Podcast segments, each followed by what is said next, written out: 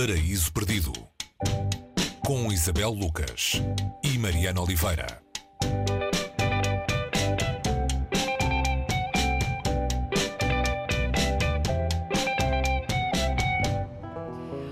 Hoje no Paraíso Perdido falamos do ofício de Sergei Dovlatov, escritor russo exilado em Nova York, eh, que morreu em 1990, eh, sem assistir por isso ao fim da União Soviética.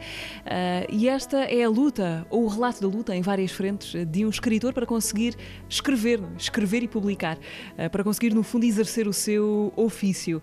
O ofício de Dovlatov divide-se em duas partes. É a história de um escritor falhado, Isabel? Olá Mariana, é a história de um escritor que não quer ser falhado, não é? Mas, mas começa com uma pergunta. O livro tem uma pergunta que eu vou, uh, vou citar aqui, que é quem se interessará pelas confissões de um literato falhado?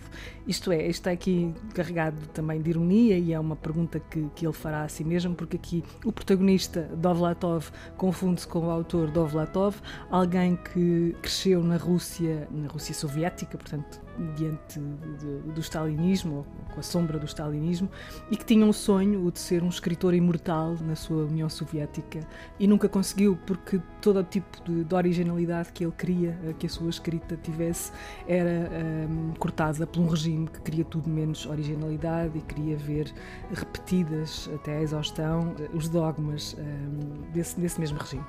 O que acontece é que ele foi, foi conseguindo sobreviver um, escrevendo para jornais, fazendo algumas concessões em textos onde escrevia mais segunda norma, até que se exila e vai para Nova York, onde monta um jornal para a comunidade russa uh, de Nova York, uma comunidade que mal falava inglês e, portanto, aquele jornal passa a ser uma espécie de elo entre os russos uh, que ele conheceu ali. Nessa altura, uh, as coisas mudam para ele, ele consegue, depois de algum tempo em que, ironicamente, ele diz: Fiz nos primeiros tempos em Manhattan aquilo que qualquer escritor russo fa faria ou fará, que é o sonho de qualquer escritor russo, que é ficar seis meses deitado no sofá sofá.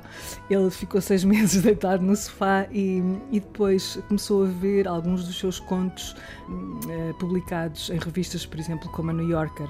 E ele foi uh, a seguir a Nabokov o único russo que conseguiu tal feito até àquela altura. Portanto, as coisas nos Estados Unidos começaram a mudar para ele e este ofício traz dois momentos, ou divide-se em dois momentos, da vida desta personagem, Dovlatov.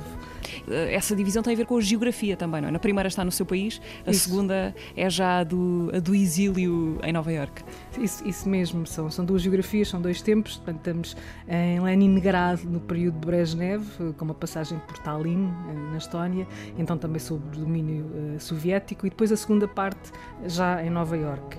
E ele uh, narra isto que será uma história, a história de alguém que luta por conseguir uh, fazer o melhor possível o seu ofício, aquele que sente ser o seu ofício, através de uma escrita que é muito próxima da oralidade.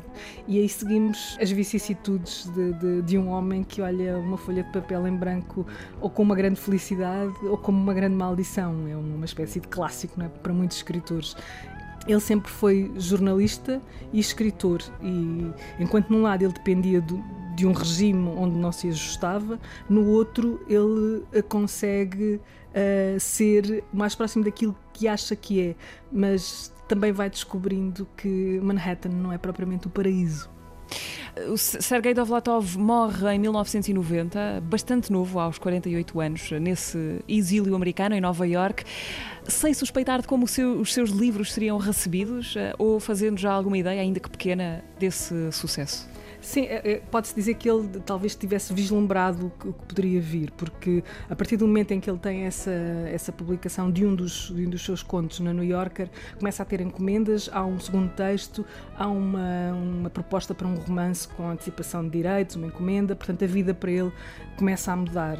Há outro grande escritor, poeta, o, jo, o Joseph Brodsky, que na altura também uh, foi o Nobel em, em 87, que se torna amigo de Ovlatov uh, e que na altura também estava exilado exilado e que o elogiou publicamente e, e dizia que ele era um indivíduo, sublinhava esse facto da não resignação do, de um indivíduo e, e, da sua resistência a ser classificado como vítima.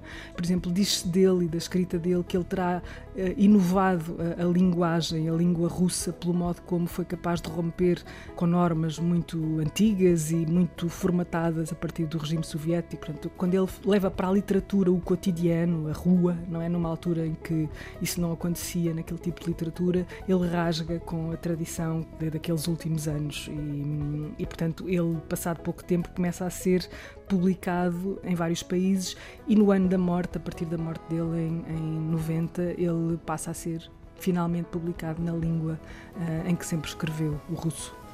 E agora podemos também lê-lo em português, O Ofício de Sergei Dovlatov, o homem que passou seis meses a preguiçar no sofá, edição da Antígona, com tradução de Galina Mitrovic. Foi o livro que tivemos hoje no Paris Perdido. Vemo-nos eh, para a semana. Até para a semana.